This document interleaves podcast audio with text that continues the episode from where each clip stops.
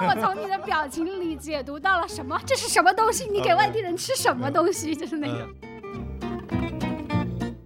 生嚿叉烧好过生你，生个能吃的，比生你出来什么用都没有更好。就是你比叉烧更没用，叉烧至少能吃。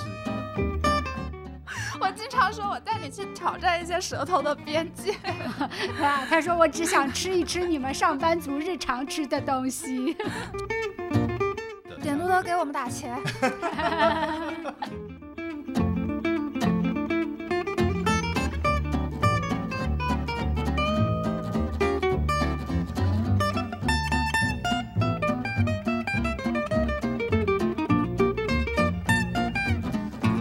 Hello，回南天的听众朋友们，大家好，我是阿怪。我是西西，今天我们这一期要聊一个非常馋的话题，就是广州的美食。很多人会来广州玩嘛，来广州旅游最关键的一个环节就是吃。那么我们今天呢，就邀请到一位嘉宾来给我们介绍一下那些环绕在广州一些经典景点附近，到底有一些什么美食的可以给大家选择呢？今天这位嘉宾，他是广州本地播客城市编辑 A Story 的主播 Uncle Josh。就是老师是有超过十年的酒店从业经历，并且他也本身也是一位老广，所以呢，他对广州本地的美食啊、酒店啊这一块都有非常专业的了解。先请就是跟大家打个招呼吧。嗨，大家好，回南天的听众们，大家能够听到很南方的普通话，先在此对各位先说个抱歉啊，尽可能听了吧。然后的话，就刚才阿怪有介绍到，大学的时候我选的专业就是酒店管理专业，然后的话，所以从实习开始就一直在从事酒店的工作，然后前后应该是十来年吧。然后最近的话是在做商业地产的部分。补充一下，不算专业的一个呃经历吧，但是是职业经历，因为我过去的岗位主要就是做城市推荐跟一些城市信息的一些服务，跟一些嗯还没有机会面对面的。游客们来大概介绍一下广州，可能某些经典的线路里面，可能解决吃这个问题有哪些可以注意的点，或者是可以去提升效率的点。好期待，因为我一直觉得我们有外地的朋友要来找我说啊，来广州找我的时候，我都非常紧张。就是我要给他安排这一餐饭的时候，我就会想，完了完了，就是考验我的时刻到了，到底应该给他们吃什么呢？其实我每一次都是临时再去去想的。嗯我跟西西就有点相反，我就属于那种盲目自信的外地人，因为我觉得广州可以吃的东西可供选择的很多嘛。如果我让他玩一天吃三顿的话，我应该不会出太大的错。其实我觉得一开始我跟西西可以先分享一下我们两位在过去的几年招待朋友的一些选择、一些点菜上，看看让教授老师来点评一下我们到底有没有犯错呢？我我先来吧，我这个就是垫底的这个 水平。对保守的选择往往可能也是很很好的选择来的。对，然后首先早茶，因为我不我自己不吃，然后我想他们来旅游，他们肯定已经吃了，所以我一般就是不会呃。就是推荐早茶，我就给会给他选那个呃常来小聚。哇，教师的表情已经开始翻白眼了。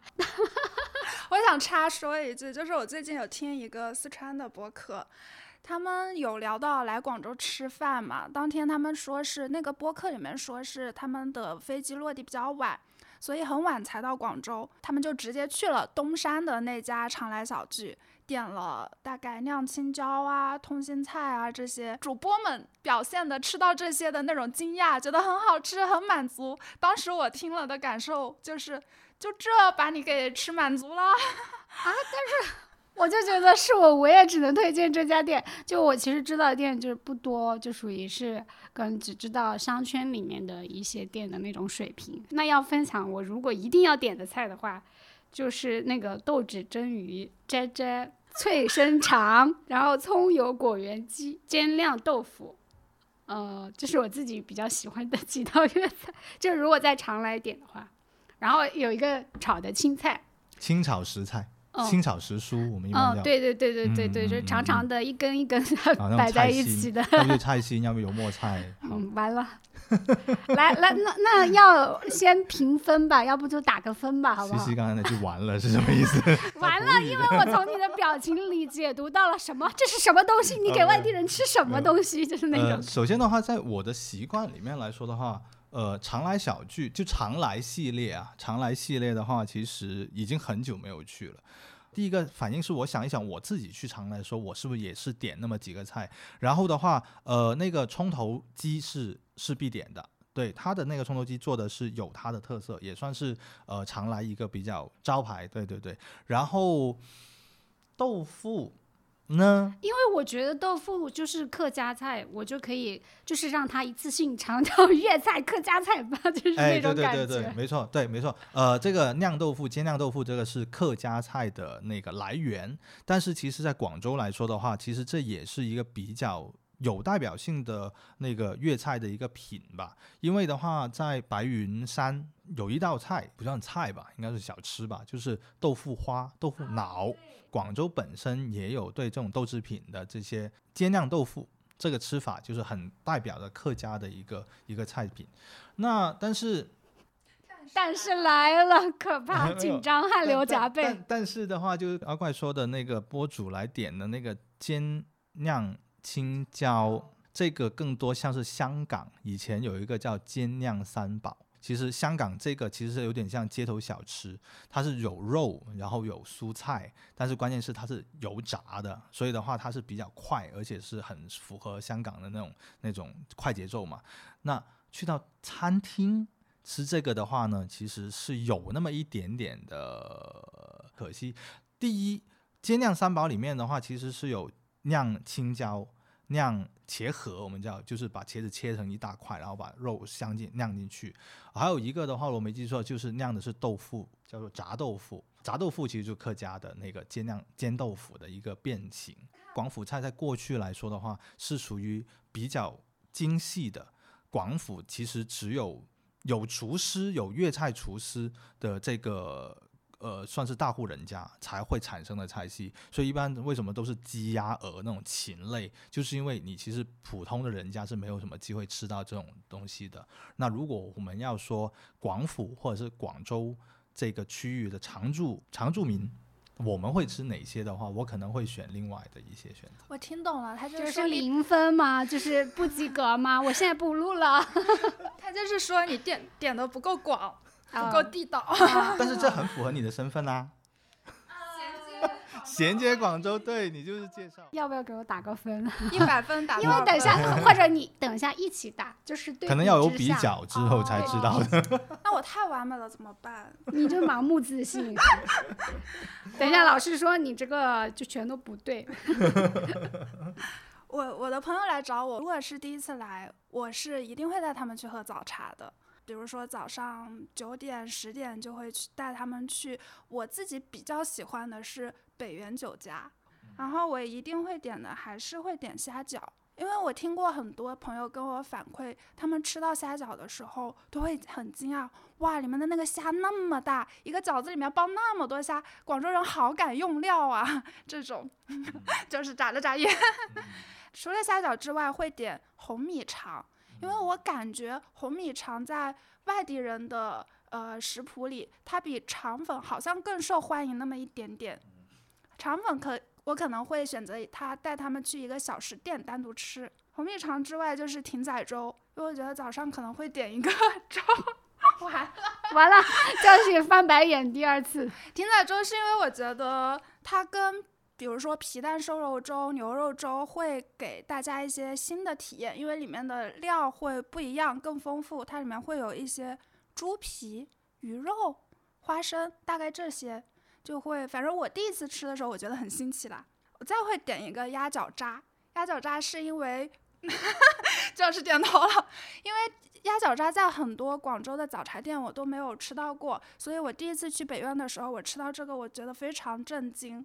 大概就是一个去骨的鸭掌，里面会有一块芋头，外面包着一层腐皮，再用那个鸭肠扎起来，就口感的层次非常多。我个人很喜欢，所以我会推荐给第一次来的朋友，让他们尝一尝这种新奇玩意儿，就看不出来它是个什么，不知道里面是什么的东西。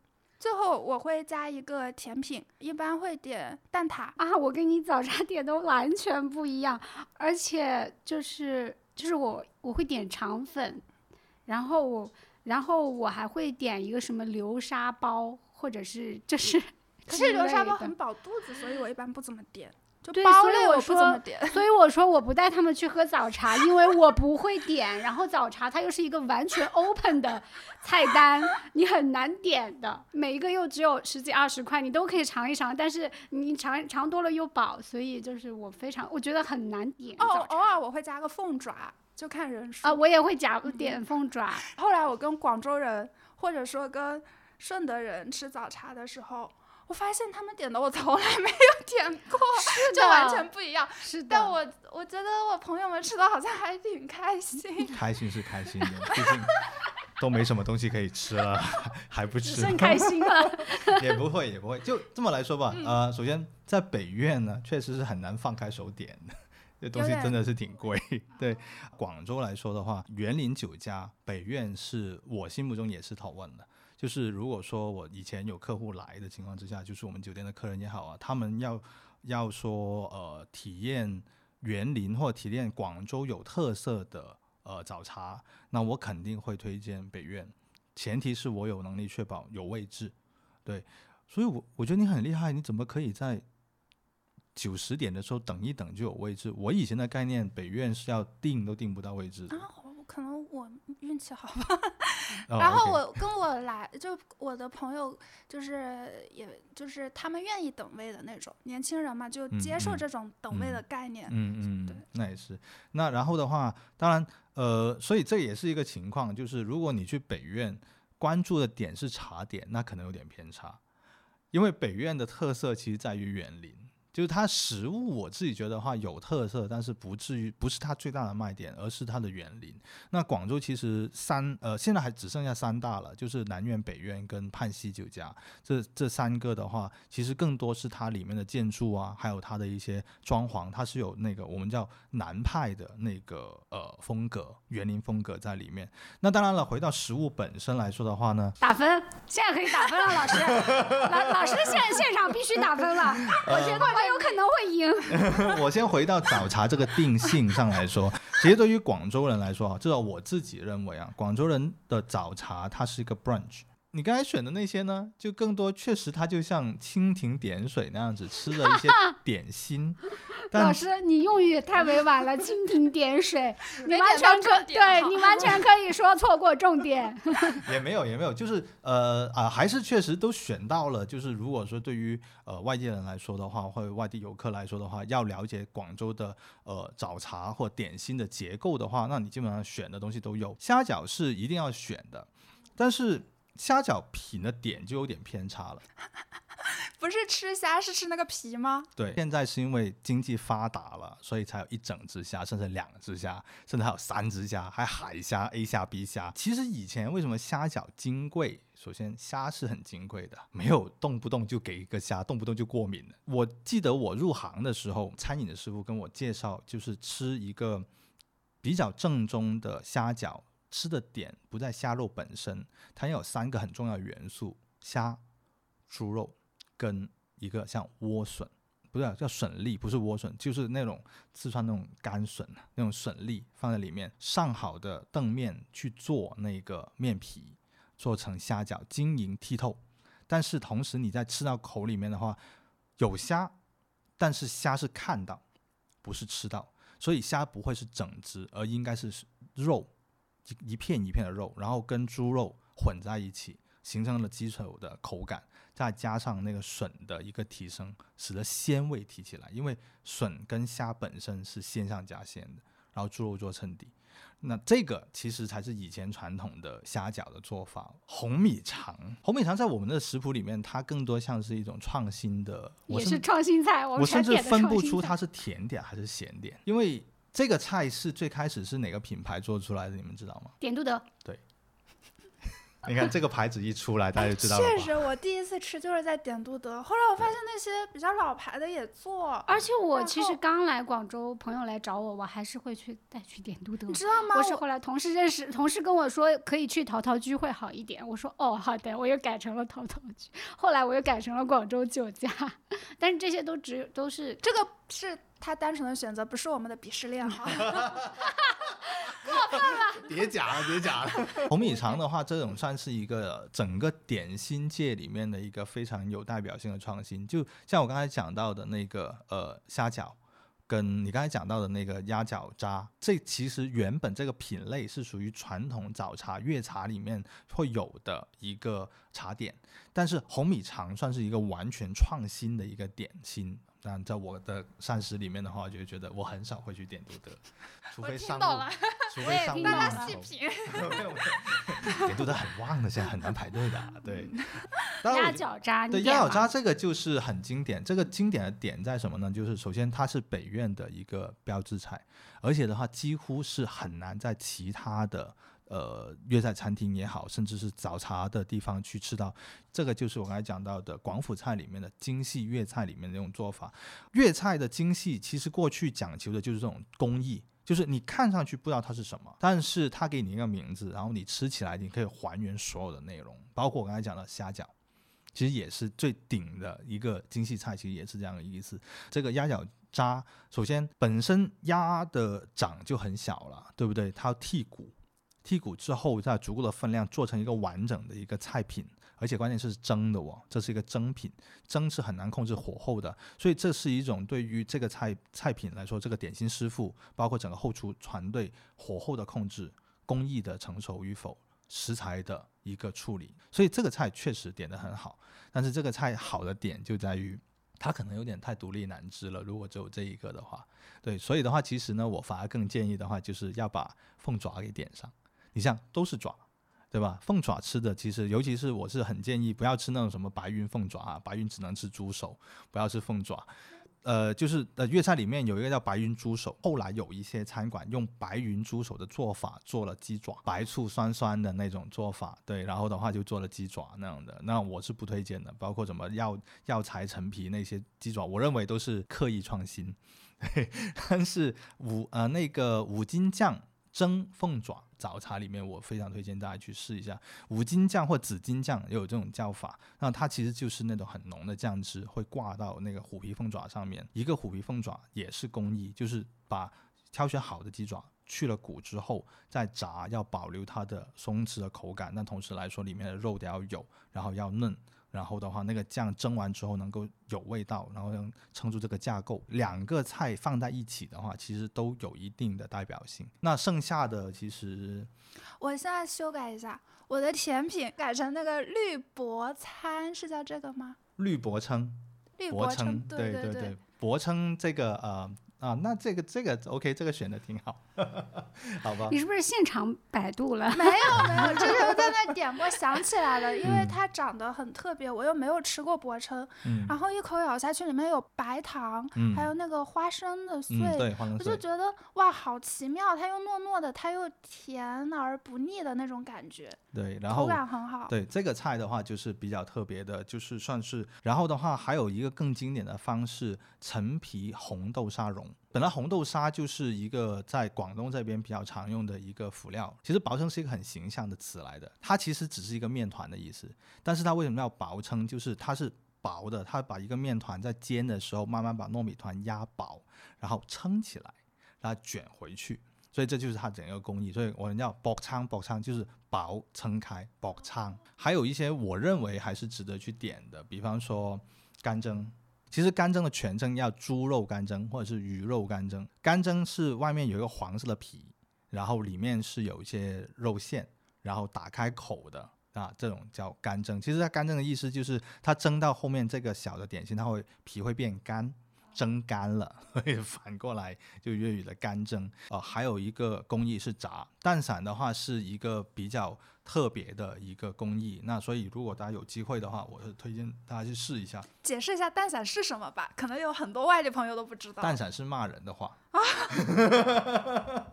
对不起、啊，抱歉，真的吗？啊，蛋散是有有蛋散这个骂人的场景是可能就很少一一筐人，可能就或者某一某一小撮的。他，是认真骂人，还是有点带宠溺的骂人，还是、呃还是脏的骂人？他不脏，首先这个肯定不哦脏，因为它是食物来的嘛，骂人很少用食物骂脏叉话的。烧也。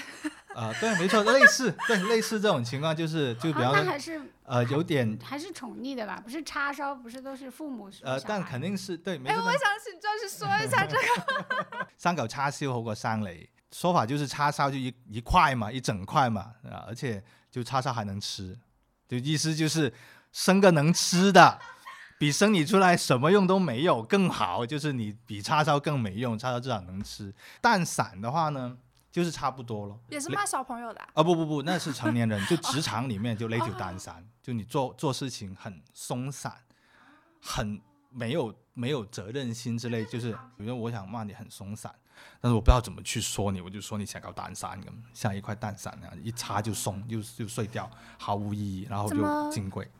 有松弛感的那个，怎么变成骂人了呢 那呢？所以就得要看了，就是如果你是那个要吃这个蛋散的人，啊那你一插它就碎，那你看啊结果是怎么样子，哎，对不对就？是快解释一下蛋散到底这个食物是什么？蛋散这个食物的话，其实非常简单，就是蛋浆，然后再呃用很稀的蛋浆，然后去兑面粉，直接用热油去炸。蛋本身如果炸蛋的比例过高的话，它变成炸弹；面粉过高的话，它炸不成型，就不松化。所以蛋散的核心就在于这个蛋的蛋液的比例跟这个面粉的这个粉浆的比例以及油温的控制。就说句不好听的，现在要做个好的蛋散都是很难的。OK，所以如果有人称赞你是一块蛋散的话，你可以跟他礼貌说一句谢谢。OK，好，蛋散的话，除了它本身的工艺以外，它还有一个另外一个讲究，就是它上面出品的时候会淋一个糖浆上去。而这个糖浆不是一般的糖浆，一般来说应该是有一些柠檬汁里面兑的糖浆。柠檬糖浆的话会有点提，整一个口感会提升。我听下来就是这些好吃的东西，就是那种层次感都很丰富，炸不是对炸要讲层次感，嗯所以的话，那呃，就是因为每一个工艺它都有它最极致的体现，否则它为什么？就比方说，对炸就是像日本的天妇罗，它讲究就是里面的水分保留，但外面得要炸的酥脆。那同样的，炸这个工艺其实讲究就是高温烹饪，但同时来说的话，它不会完全流失掉它里面的一些特征。那刚才讲到，除了炸蛋散以外的话，其实还有一些杂物，比方说，嗯，煎堆。啊，嗯，过年了，现在快过年了。大的那种，嗯，对，没错，捧出来非常有气势非常有势。气势。对，煎堆。呃，广州话有一句过年的时候会讲“金堆碌碌，黄金满屋”，煎堆碌碌，黄金满屋，这是一个谐音来的，一个面团炸出来，那它越发越大，有大发的一个意思，是这个情况刚。刚我幸好没有选早茶，我要是点早茶，我全部 不及格了。对，OK。好的，来打分，打分，来。好了，那如果我来打分的话呢，我只能说，就是我可能还是会觉得，呃，C C 的选择可能会相对来说会更符合我们的设定，就是尤其是对于第一次来广州的游客。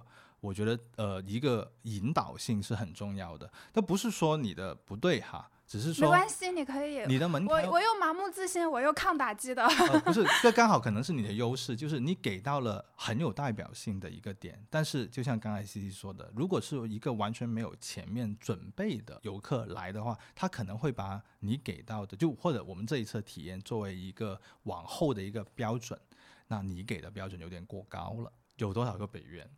有多少个鸭脚抓渣？确实，我有朋友就说，我们这次可以不用挑战舌头的边界了。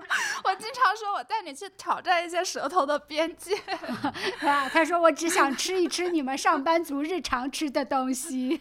就是太厉害了，只能说，就是能把我们每一个小点都展开的非常透彻。那就可以回到我们这一次的主题了，经典的广州旅游打卡地。我们这一期其实就是简单的列了四个环节吧，四个。第一个是广州塔，第二个是北京路，第三个是沙面，第四个就是珠江夜游。嗯，我们可以先从广州塔开始。我相信我跟西西都是带了很多朋友去广州塔的。哎，你们会上去吗？上去啊，他们就是想上去啊。如果你看一个广州塔，就是你不是在很多位置都能看到吗？对，我是只有我爸爸想上去，然后他就上去了，他他和我妈妈上去了。其实我都没有上去过这么多年，就是我觉得可能我比较节约，我就买了票让我爸上去，我妈上去，我没有上去。然后我每次会去那个电影院，呃，我就觉得我去了。科普一下，就是广州塔上有电影院，就上面还有一些游乐设施。嗯嗯，游乐设施又是另外一套东西。对，然后还有吃的地方吧，我记得。有对对，呃，里面是有四个餐厅，嗯，对，所以其实下次可以考虑省一点钱，就是直接去餐厅。啊、我省钱，我就直接去电影院。啊，那个楼层还是真的不一样，景观还是哦有点差异的。对，嗯，广州塔肯定是很多人不管是上去还是不上去都会去的一个地方。那就就是来聊一聊，如果去到广州塔，我在广州塔附近可以选什么吃的？哦，就像刚才首先推荐的就是，如果去广州塔，但是又不想单单只是上去观光，那其实上面有一个餐厅我是比较推荐的，就是一个叫做呃卢特斯，它是一个法餐，但是其实现在来说的话，应该已经不仅仅是法餐了，有点打开了，有点西餐。但是它最开始的时候，这个餐厅就是广州塔在建立的时候就已经有的定位，就是 fine dining，就是高级餐厅。呃，现人均多少呢？人均也就四百来五百吧。然后的话，为什么我推荐这个餐厅呢？首先的话，它的出品其实相对来说是不差的，它是能够达到广州一般的就是西餐厅的标准，虽然它定位是 fine dining 哈。它 fine 的点在景观，然后的话，呃，我再补充一下，fine dining 的意思就是高端餐饮。去广州塔不仅仅是旅游观光，可能还有一些庆祝的属性啊，或者是你的行程里面需要做一些庆庆祝的，或者像最近要圣诞、大节元对吧？圣诞啊、元旦啊之类的，那或者求婚啊。啊，没错没错，就甚至是蜜月旅行，可以推荐这个点位。如果作为观光来说的话，我个人是不太建议花太长的时间在上面，而是如果你的行程很紧的话，可能就两天左右的话，我是非常不推荐上塔的，因为它会占你很多的时间。反而广州塔它作为一个地标性建筑，被看才是它的主要命运。所以你只要在外面 围观一下，抬头拍个照就 OK 了。哎，我觉得广州塔还有一个就是某种广告荣耀的呃对对对对对效果，对对对呃很多比如说校庆或者是一些什么，它会打在那个上面，然后对是不是它主要的收入来源？，对，然后我很多人会拍下来，然后发朋友圈。这是它除了门票以外，目前最最大头的一个收入，而且最近几年还有那种无人机，呃，无人机那个是另外一个项目了，那个其实更多是突然那套无人机被采购了，你可以这么理解，不用白不用了。那个 那套那套编程很复杂的，因为但是应用起来的话，其实很有效果。要偏题一下，广州塔上面这个功能，其实在建塔的时候就已经有。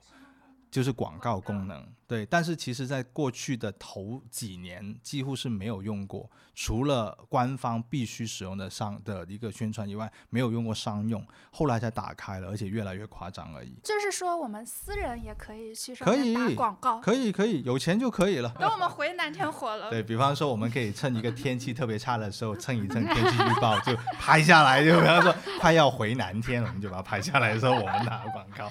OK，好，这是一个小插曲。好，那我回到刚才说的那个餐点上，对于了解广州来说的话，不仅是拍个照来说的话，其实白天我是更推荐。那所以的话，先考虑到午餐。那午餐的话，我会比较推荐潮服。潮服是呃在就在广州塔附近，他火的时间跟广州塔火的时间几乎是一样的。他是零三年就自己开的一个小的潮汕的，听说哈，反正我就听说潮汕朋友说，那里刚开始他们做的那个潮汕菜是比较符合潮汕口味的，像生腌啊、蚝烙啊那一些的话，都是比较有特色。如果不怕喷射的话，那就一定要吃生腌。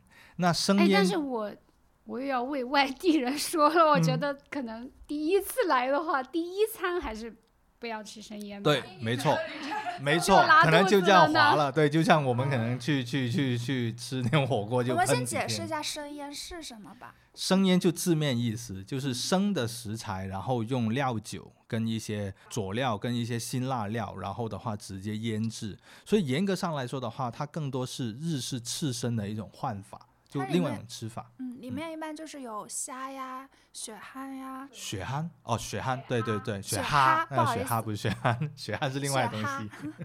对，就浸泡在酱汁、蒜和辣椒，就各种对小米椒，对小米嗯椒里。对，因为它没有煮过，所以有的人的肚子会受不了。嗯外地的朋友可以就是谨慎选择，谨慎选择。如果你真的像我一样又馋又觉得自己又想挑战什么舌头的边界，然后如果是我自己去带吃潮汕的话，我不知道现场的人是怎么样情况之下，砂锅粥是最保守的，它只能吃砂锅的工艺。然后它又安全又保险，OK。那粥其实更多只是作为一个碳水的来源，那所以配的话呢，一般就会推荐配一些炒的。我一定会推荐吃的是一夜情，香煎一夜情，就小黄鱼、大中黄鱼，对，它其实叫叫一夜情。椰青？因为它不是鲜黄鱼，它是把鲜黄鱼呃开边处理了之后会腌制，腌制了之后再去做煎煮，所以叫一夜情，就过了一夜。好暧昧的名字，哦，真的这个名字取得好好哦，我会觉得很好哎，我会看着很想点呢。而且而且它是黄了，所以是黄鱼一夜情，呃，有这种说法了。而且它下呃那个粥就很好配。然后另外的话就是有一个叫做九层塔。呃，炒薄壳，薄壳本身就是呃潮汕那边的比较特殊的那种小贝。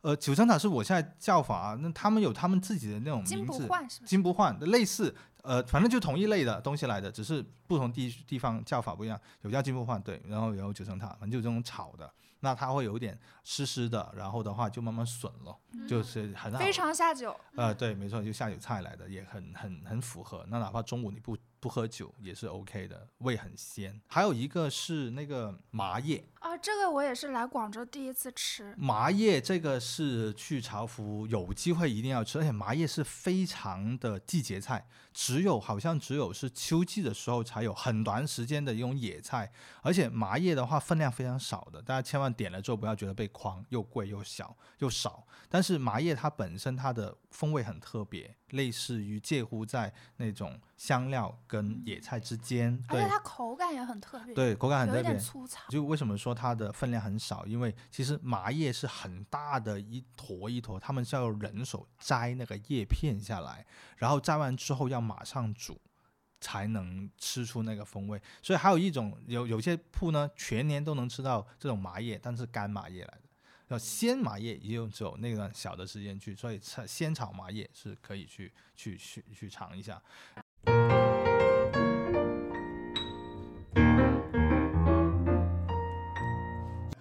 我们来到了老城区吧，这个算北京路。广州塔是，如果是作为新广州的代表来说，那北京路肯定就是代表老广州的一个很重要的景点了。如果去北京路的话，我会非常推荐大家一定要吃早餐，但是不在北京路里面吃，我会推荐一家一家叫风味馆的一个非常非常小的一个小的小吃店，它早上六点半就开了，然后它一直熬到凌晨一点钟都不关门。但是如果大家现在看点评的话，嗯你怎么知道我在打开它？因为我没有听说过这家店。风味馆，如果大家看点评的话，会看到其实现在评价并不那么好。但是我先说，这这我自己是有个人的情感滤镜的，因为我在那边读书，然后那风味馆在我们过去的那个时间里面来说的话，它解决了很多就是我们早餐、午餐、晚上不回家吃饭的这样的一个社区的需求。然后十八年来，嗯，其实它它不止十八年，三十多年了。它最特色的地方就是呃牛杂牛三星牛的三款内脏，牛的如果没记错应该是牛肾，呃还有应该是有呃牛肝，对，然后还有一个的话就是看店家的选择，但是一定不会是牛杂，就是不会有牛膀。也不会有什么脆骨，也不会有什么炒肚之类的，所以牛三星跟牛杂是两套的那个内脏体系。就吃的东西有点不一样。牛三星的做法，它是那种清汤串烫的，所以是属于快熟的。那像牛杂做的那种是需要滚、要煮很长时间、要焖的那种卤的那种方向。这个是你们的早餐啊，对啊，哦，好生猛呀！就是不会觉得腥吗？它做的好的点就是它不腥，它的汤是做的，它会加一些呃胡椒粉在里面，然后的话，而且吃的时候呢，我们一般会配那种酸萝卜，其实那种酸萝卜就有点带带辣的，去腥。这个就是风味馆，我觉得它。有特色的点咯，就是做内脏，其实很多人都会怕腥，但是我印象中的风味馆其实它有它的，嗯，它有它的那种味道，但是又不是很腥。说早餐当然不是只是吃三星的，也会吃一个叫做陈春粉，它有个很特色就是三酱陈，呃，就是对三酱陈春粉。那我们以前其实是没有所谓三酱的概念的，三酱是它现场配的酱，它只是给你一个粉，你自己下酱。那三酱就是海鲜酱、甜酱。跟这个麻将，那午餐的话呢，在北京路这边有一家叫太平馆的西餐厅。太平馆这个西餐是中国人的西餐，它是一八八五年就清末的时候已经创立的一个西式的餐馆。但当然，它最有代表性的就是它在当年周总理来广州的时候是作为一个接待。的一个饭店，所以到现在来说的话，还有周总理的一个叫总理套餐跟总理夫人套餐，它还有特色就是这两个套餐主要的菜品，一个是西餐西式的牛排，一个是炒饭跟乳鸽。对，在一个西餐馆里面有这样的一个一个点，而且乳鸽也算是这边的。呃，对，广东里面的话，粤菜里面一个很有特别的一个类型了。因为现在的太平馆呢不是独立运营了，已经被连锁化了，所以呢，呃，他吃的更多是情怀，还有就是吃环境。那所以我是推荐大家，就是如果要吃的话，一定要坐在二楼的卡座。再还原一下当年就总理的那种感觉，那才是完整的中餐体验。如果你去到三四楼的话，那就是快餐了，我就没有不建议他去那里吃快餐。我来补充一个，就是吃皖鱼的，叫顺德来。我之前跟我的一个朋友，他以前住在那边。然后他带我去吃过一家，就是那种有点像是皖鱼火锅，就是脆皖鱼，鱼呃吃起来特别特别的脆，然后也是我在外地没有吃到过的好吃的。如果大家在大众点评上去看的话，它环境是不太好的，在一个很窄的巷子里面，一个二楼，然后也比较。拥挤就是就是空间也不大，这就对，但是这就很广州。好 吃是好吃的，就是环境不是那么 fancy。对，因为接下来我要推荐的在北京路里面另外一个可以作为晚餐时段的餐厅，就一样就是非常的很难找，很 local，很 low 也很 local。我觉得推荐它是因为它确实这么多年来的话，它一直又没有做连连锁，也是保持那个地方一个叫富林食府的地方。这个就是我没有排上位的地方。对，没错。它很难排，它是二十年前的常来，当时的更多的客人就是当时在北京路相对来说有一定消费能力的一个客群。其实福林举手发问，嗯，他们家的那个招牌猪手真的值得点吗？不是的。OK，那那还好，我那次没排上位。哦，那 那不然我冲进去可能就点了这个了。好吧，但是它的粤菜里面的话，它做的是广州的那种排档的小吃，混合了一些以前香港茶餐厅的那种有点西式的做法。的一个一个菜式混合做的是那种 fusion，就是混合粤菜，但是粤上加粤，就港式粤跟广州广府的本地粤的这种肯那种交叉。他做的其实德式猪德国猪手的那种咸猪手的做法。我说它不值得点的原因不是说它不好吃，因为这个菜现在来说的话，原材料太难找到好的猪手了。现在绝大部分好的猪手都被龙江猪脚给垄断了。资本的力量，这个走向，这个结束我没想到。真的，就是我认为好的猪手都被他们垄断了，反而去到像福林的话，他要拿到好的猪手是很难的。但反而我会推荐福林吃什么呢？他的那个白灼牛肉一定要吃，非常好吃，而且很有代表性。白灼的，从没吃过这白灼的牛肉片，对对对。白灼牛肉需要沾酱吗？他会配个酱，要沾。对，而且他吃的吃吃法就是他的白灼底下会配芽菜，一定是一口夹起来，然后沾一点点的呢。他配的酱，他配的酱是特别的。我没记错的话是沙爹，就是有点沙茶混合香料更重一点的那种吃法，然后那个蘸酱会使得整一个牛肉的鲜味提升的很好，然后再加上那个芽菜的口感，就非常的，我觉得就我到印象中还是很深的一个。那那个牛肉是切片？切片牛肉，它薄吗你就啊不薄，你反正理解它其实就是呃潮汕的那个黄牛的那种那种啄，但是他就摆着它帮你啄好，然后控制的那种口味还是 OK 的。它门口很小，如果大家要找的话，要非常留意，很容易错过。但是它居然在二楼里面有自己的鱼池，啊，这是之前跟我科普过，要在哪些店点海鲜、点鱼。对，有鱼池的话，其实一般来说就可以在里面选一些海鲜了，不要选太贵的，它太有贵的什么龙虾之类，我觉得没有必要。但是濑料虾就可以去试一下。然后还有像什么五柳炸弹呐、这些就比较广州本地的，反正就是呃烹调方式里面的话，灼跟炸是他们做的比较好的一个方向的的一些菜。哎，确实听起来北京路好吃的多了 他我之前是去他对面那个明记煲仔饭吃，哦，啊！明记我也吃过，明记呢，他就出了名态度不好。但是你说他东西好吃呢，我觉得跟他态度相比的话，其实他更有特色，只是态度而已。哎，我我必须要聊一下，就是我很多就是外地的朋友过来都会说广州的餐厅态度很好，就是他们觉得会被服务到，就是因为你北京的都是那种成熟的商区的店吧？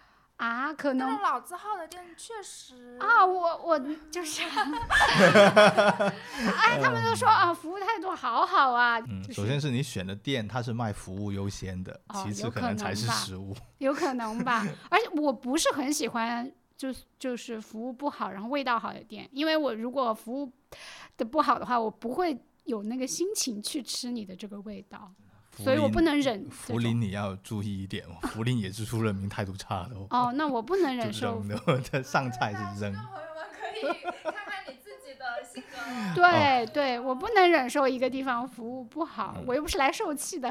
嗯，但平和一点来说的话，我是这么来看的，就是我刚才点就是就聊名记的话，其实主要是因为名记出圈，更多就是刚才说的是老板脾气确实有点冲，但是我看来哈，就是当然我自己凭我自己也经常以前在大沙头的时候，我经常去铭记吃饭的，脾气不好，比方说有时候电话打过来问啊有没有这个菜，有没有那个菜，那铭记老板就这样，哎这个有啊，那个没有啊。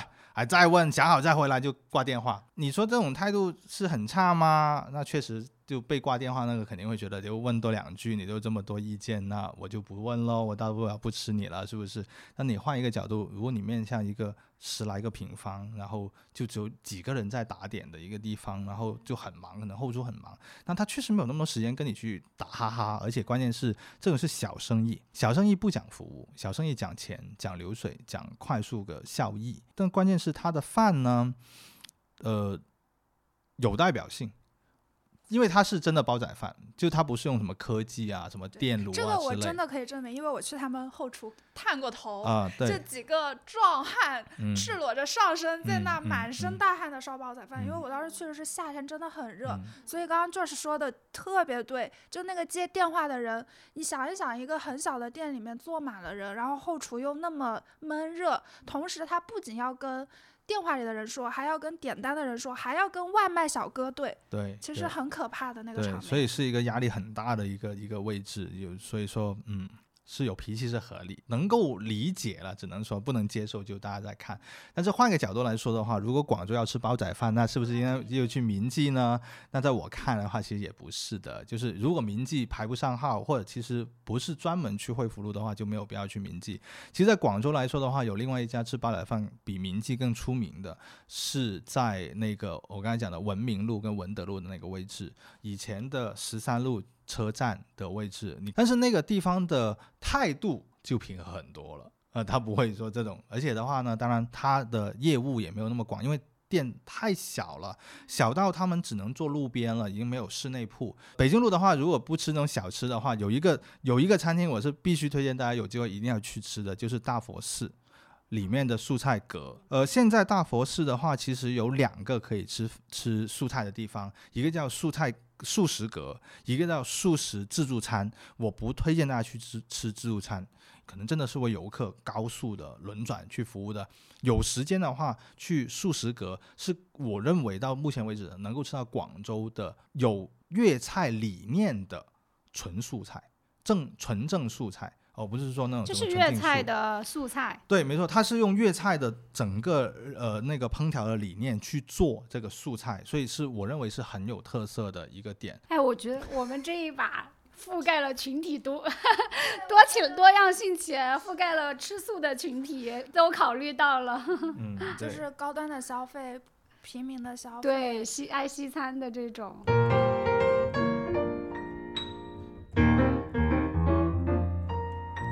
们下一个非常经典的点就是沙面了。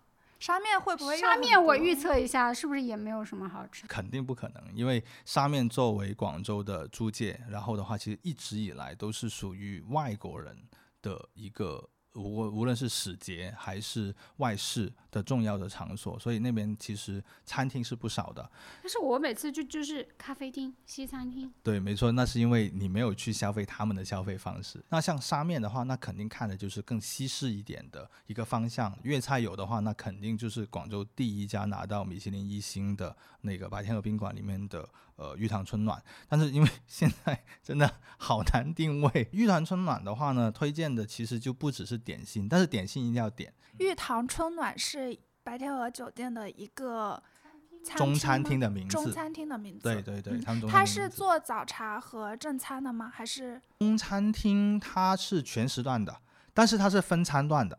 就是我记得玉团春暖是有早茶的时间，但是茶位很少。一般来说，你如果你去白天鹅说只是吃早茶的话，很大程度上会被分到那个宴会厅上面去，说景观更好啊什么所以之类的。其实你是更推荐它的正餐的。，对，是的，我是更推荐这个正餐，因为拿星也是因为它的正餐拿星，而不是早茶时段拿星。白天鹅本身作为一个五星级酒店，它的中餐厅玉团春暖其实是代表了呃本身白天鹅里面的餐饮里面的应该是比较高的水平。所以的话，在沙面岛上面来说的话，我会觉得它可以基本上代表粤菜这个这个领域里面，应该是已经 tip top 比较顶。他们就是说，呃，广州人出息了的一个代表，就是会去请家里人去白天鹅 喝一个下午茶，是这样吗？就是如果你做了这件事情，你的啊、外公外婆什么的就会觉得啊，忘了长大了，不用我们担心了。白天鹅在广州人的心目中是一个呃很不一样的地方，对？对对对，可以这么来说，是不是下午茶可能就不一定看看老人家时间了。对，但一般可能真的约老人家可能是下午更好。呃，对，没错，至少在一代人的印象里面吧，跟老人家有个交代的话，那就是能够去白天鹅搓一顿。就是比较有出息的意思。白天鹅它本身在广州市民里面，它更多代表的是，比如说华侨或者是一些呃旅就出了外面再回来的呃这样的一个身份。那所以其实刚才讲的可能更多应该是，如果是留学或者出了海外以后的呃侨民回来，然后跟家里老人家吃的话，那首选肯定就是白天鹅。去到玉堂春暖，我们要点什么菜呢？有推荐吗？这这个时候我只能拿出二零一九年的米其林推荐指南，但其实我我目前没有太具体的推荐，因为就像我刚才所说的，这个餐厅它其实已经去到了行业里面的 tip top，所以没有说所谓的必吃的一个菜，理论上来说不应该有任何的菜是踩雷的。评价一个全餐厅的品质，就不仅是菜了。还要看环境、看服务、看整体体验。吃什么已经不重要了，重要的是你能够去那边按照你的意愿去消费，这才是最关键的。呃，如果吃的不好就去投诉。另外的话，其实还有一个就是离沙面有距离，但不是沙面岛上面的，我就略略的提一提了。就是那附近的话，可能像荣华楼啊、陶陶居的总店啊，还有就是。可能过几年吧，应该才能出来的，就是广州酒家的文昌路的总店。呃，有时间的话，我会非常推荐大家，至少现在是可以去陶陶居的这个老店去体验一下。不要在乎它的食物水平一定不好的，因为它是预制菜来的。因为现在陶陶居已经连锁了，对它肯定是预制菜。这个不会被骂吗？就是这种，就是这种说法，就是我我听起来好像就有一点，这个就是预制菜，就有点下定义了，呃就是是吗？它它确实是，我认为哪怕哦行内不会有人站出来说不，我们这个不叫预制菜。哦，我先呃补充一下，对刚才要怪讲的哈，我这个说法我说不要抱太大期望，因为它是标准化的，预制菜的可能是一种做用一个词，这个词。代表的只是说它的这些内容，它的这些食材，它的整个预备的准的一个制作的流程，可能跟单店的模式是不一样。单店可能就是你点的时候，我的师傅在哼哧哼哧去准备。但是像现在的陶陶居，它已经集团化了，而且的话，它有很多的标准化的分店。那哪怕是这个所谓的老店，它也接待量也很高。我我我知道的是。并不存在说专门的像玉堂春暖那样子的精细化的一个制作，但是这不代表说这个东西不能吃哈，我觉得它不影响健康，只是说你可能不会认为它比点都德好多少。OK，假如我们这样去比的话，不是说一个哦一八呃呃十九世纪一八八零年开了店，它就应该是怎么样比比点都德高十几条街，我反而觉得就是因为它是一八八零年就已经开了店，到现在仍然。规模化的保留了它的品牌存活下来，它反而应该是更接近点都德才对，因为这样子才是现在的商业食品的。点都德给我们打钱。OK，那只是说就是呃，在那附近为什么我说可能相比莲香楼的话，我会更推荐陶陶居是第一，陶陶居本身这个建筑。呃，它是做了翻新，而且它现在的翻新是保留了原本结构的情况之下，做了一些现代化的一些提升。它相对莲香楼来说的话，无论食品还是整个体验，我觉得是有一个代表性的。那如果将来呃广州酒家回来的话，我也很推荐大家一定要去这个文昌的总店。呃，因为在我自己吃过的广州酒家里面的话，只有这一家的广州酒家让我真正感受到为什么广州酒家可以作为一个品牌去。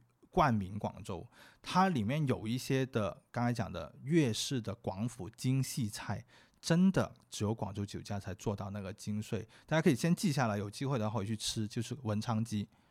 文昌鸡不是一般的白切鸡，你们有没有机会吃过吧？我只吃过白切鸡，嗯，太可惜了。啊，文昌鸡是什么？不是文昌鸡，不是一般的白切鸡，那说明它是白切鸡，只是。升级版的白切鸡，它跟白切鸡有关系，但是它其实不是一只鸡。文昌鸡是一种做法，它是以白切鸡的肉去了骨之后，剩下的皮跟肉片了之后，再夹上云腿，再加呃香菇片，然后再蒸，做成一盘完整的菜。文昌鸡的真正的做法应该是这样的。那它为什么叫文昌鸡啊？因为这个店，因为这个地方在文昌路。哦，我还以为是文昌路 是广州，就我们刚才讲到的，它的所在的这个地方，广州酒家的总店就在文昌路，所以这个鸡其实是以地为名。哇，具体到一个路的广州的路名。当时广州酒家也没有说这个东西得要怎么去去包装什么这，因为它它作为广州酒家的一个标志菜，那它肯定不能叫这叫广州鸡吧。啊，它以路名，所以你吃过？我吃过，我吃过，说一下味道非常惊艳。鸡肉再加上那个火腿片，再加上那个菇片，一口下去就是咸香，然后鸡本身的香脆，还有再加上菇的一个鲜香。就整体上来说的话，在粤菜的一个领域里面，能够体现出，比方说云南的贵川呃那种鲜肚呃腌，就上海沪菜也会有那种鲜味，但同时它把新鲜的鸡作为鲜的来源，但同时它把腌制的腿再夹上去，再加上菇菌这种食材，整体综合，用最简单的但是又很复杂的方法去做，因为还要用蒸的方法，那每一道的工序都有做完。我认为这就是所谓的粤菜的大成之一。馋死我！所以我我我在今天过来的时候，我在看了一下，我才想起来，就是对这个店。今年九月份好像是就开始升级，其实是有点可惜的。很多人过去那拍照什么之类的，我觉得倒不如真的吃一顿，好好吃一顿那个饭。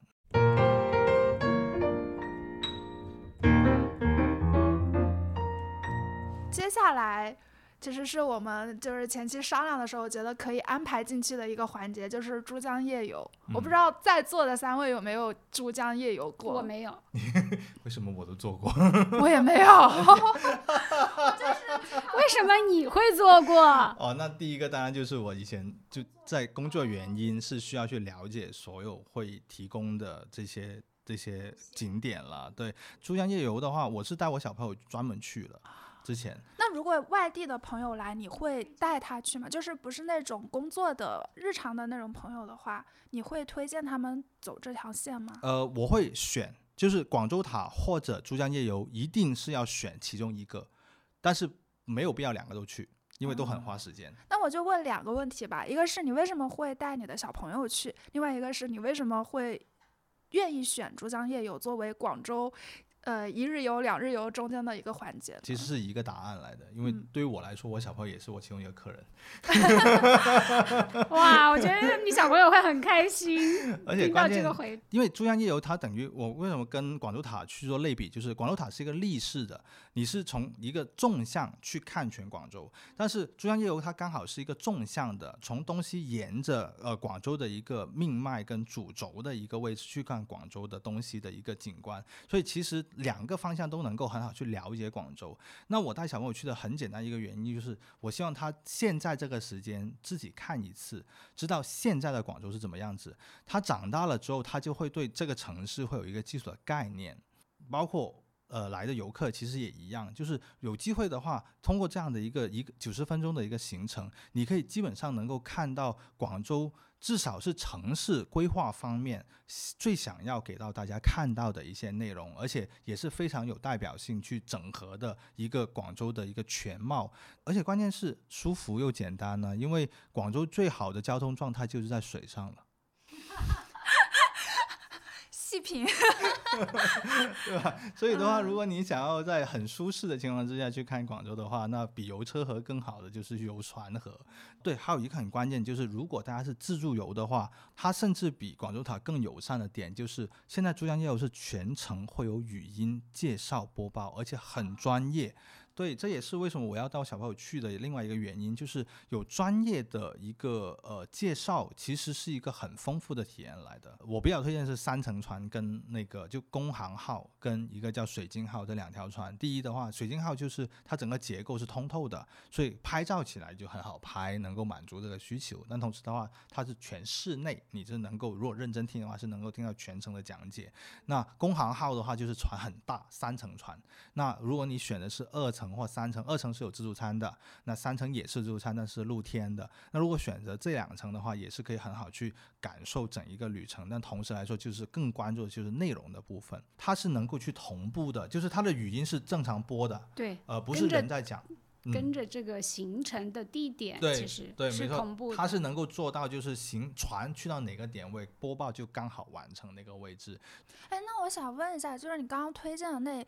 那两个号，工行号和水晶号，他们是只是船型的不同呢，还是它的路线也会不同呢？呃，路线都是一样，但是上船点不一样，所以这个就要看你的整个行程的呃那个那个设计。你有推荐上船的？我推荐的刚才两条船都是在大沙头码头上船。最推荐是这个码头，因为因为大沙头码头是个非目前广州最大的一个船游码头，所以它的客载量是最高的，而且船的选择跟班次也是最多的，就相对来说好去安排，flexible 一点。而且的话，其实，在那个位置，无论你接下来的下一点或者上一点，到底是从广州塔回来，或者从珠江新城回来，或者是你要从西边的呃上面回来，都刚好是在中间，所以是作为整个行程来说的话，是一个比较方便的点位。而且无论你从南南北走，往北走，你就可以回到东山口；那往南走的话，其实很方便，就去到像刚才讲到的江南西也好，或者是呃我们今天所在的前进路这一边的一些区域，都是很方便。所以那刚好是一个城市旅游的一个中间点位。那我们愉快的广州之行，广州美食之旅也结束了。刚刚开始吧，应该算是。啊啊！刚刚开始。那如果我们要愉快的离开广州，给家人们、朋友们带点手信，就是有推荐吗？因为我这个问题真的困扰我很久。嗯。每次朋友问我有什么可以带的，我真的确实想不到。我我会说带走你美好的回忆。对，我也会这么说。我总觉得就是，特别是吃的这一块，就是在地的新鲜的，好像。就无法带走。对对对，如果说广州的守信的话，那肯定是吃的东西，我肯定会推荐。能带的话，可能就是鸡仔饼，因为鸡仔饼这种类型的话，应该就是广州这边才有的一个小吃。但我每次都会说可以网购。呃，鸡仔饼的话呢，网购的味道跟在门店买的是不一样的。哦，那哦，是我错。呃，嗯对，因为鸡仔饼的话，里面有一个食材是肥猪肉，呃，而且它油分很高，所以的话，其实如果是电商买的那些的话，通常它是偏向饼干，它就没有了鸡仔饼的那个那个特征。鸡仔饼它虽然叫饼，但其实它只是因为它是块状的，我们广州人很懒，叫都叫饼啊，加驴饼啊，什么都叫饼。但其实鸡仔饼更多它更多像是烘烤的那种面团，所以的话，呃，如果真的要带的话，而且新鲜吃，这样有点像曲奇，新鲜的曲奇那种口感是完全不一样。如果说呃这个东西带回去还要再分发的，那那那我就不推荐了，自己吃可以带回去。那嗯，如果是分发的话，我就推荐是辣味，因为广式辣味其实也是一个比较有对我现在就是带的广式腊啊肠什么的。广式辣味，但是腊肠的话呢，反而是我最后才推荐的。那那带什么呢？因为其实全国各地都有呃红肉做的辣味嘛、腊肠嘛，但是其实在广州来说的话，呃，刚才讲了很多的禽类，鸭肝的哦，我腊肠没吃过。我们叫润肠，我们叫广州话有润肠，因为润就粤语里面的润就是干的意思，润肠就黑黑的那种，嗯，黑黑的那种的话，其实就是用鸭肝在里面做填充物的。这种的话，其实就广东跟东莞。对啊，去哪里买？大家可以广式腊肠超市就有。那呃那的这个，其实润肠也有，我是比较推荐的品牌的话呢，沧州的润肠是比较好的。沧州。沧州对是个地点还是一个品品牌，哦这个品牌对沧州的品牌，那这个是是怎么文昌的昌？呃，三点水沧桑的沧，啊？沧州嗯，对。终于暴露了，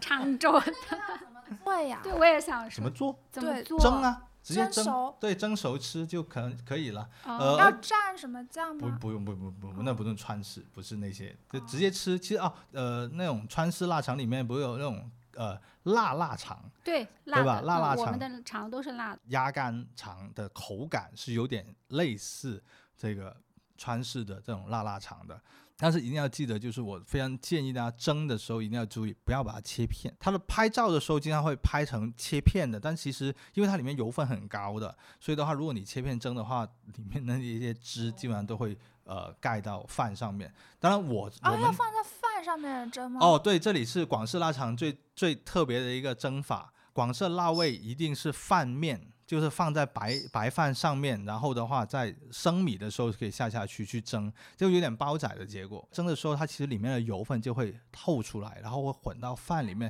很香的，尤其是润肠。真的不知道有这个东西。什么东西嗯？润肠是哪个字啊？没有你你搜的时候不要搜润肠，可能搜不到。我们写的就是润，润对肠。，呃呃。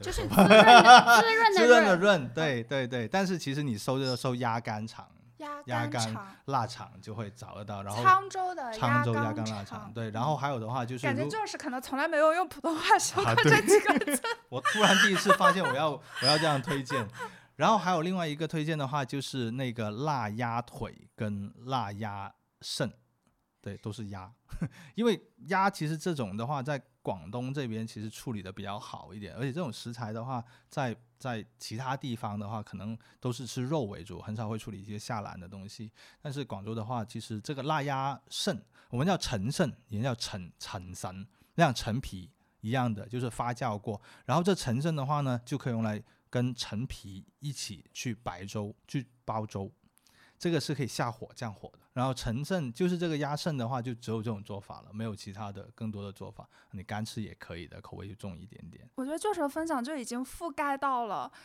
各个消费力的人群，以及覆盖到了不同口味的朋友们，并且我也是自己在一边听的过程中，一边不停的大众点评、收藏、收藏、收藏，有很多是我。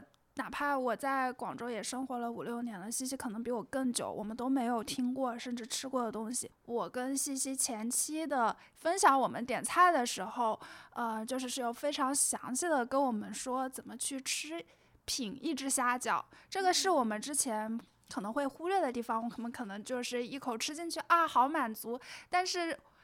这就某种程度上也提醒到我们舌头可以怎么去更敏感的去感受食物，尊重食物。嗯，所以希望大家来广州玩儿。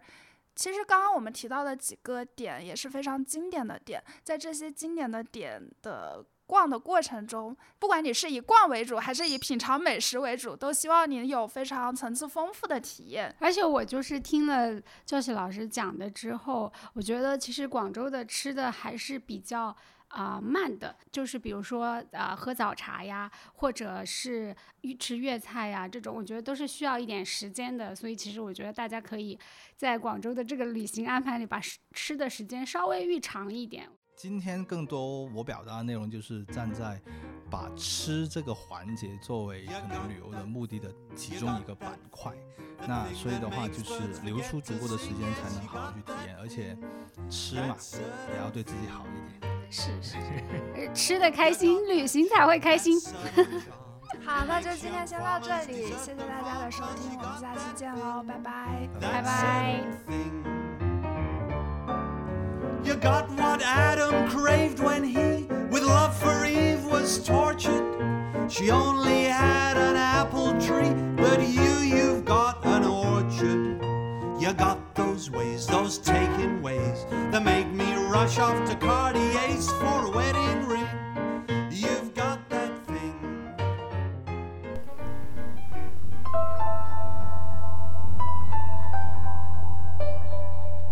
南天一档在南方精神漫游的播客节目，由两个常驻广州的前媒体人制作。我们试图保持某种闯入者的身份，深入南方的机理，通过对话的形式呈现这里的故事。我们希望每一期节目都能带你回到南方，而我们相遇的这天就是回南天。